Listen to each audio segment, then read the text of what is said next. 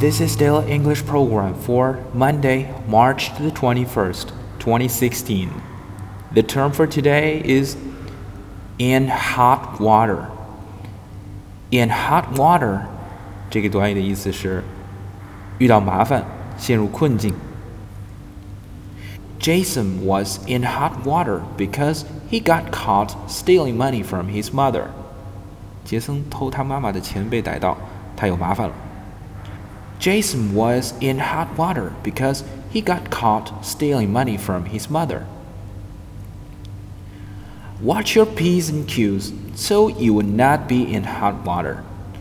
做事要谨慎小心，这样就不会让自己陷入麻烦。Watch your P's and Q's so you will not be in hot water. 在这里，watch your P's and Q's 是一个俗语。 意思是 be careful，小心，当心。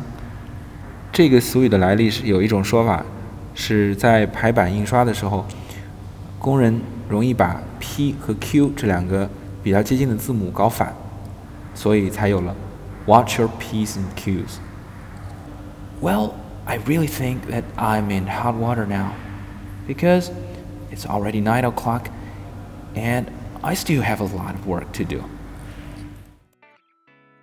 For more video series of my show, please check out my website at tubeguy.com or follow us on WeChat.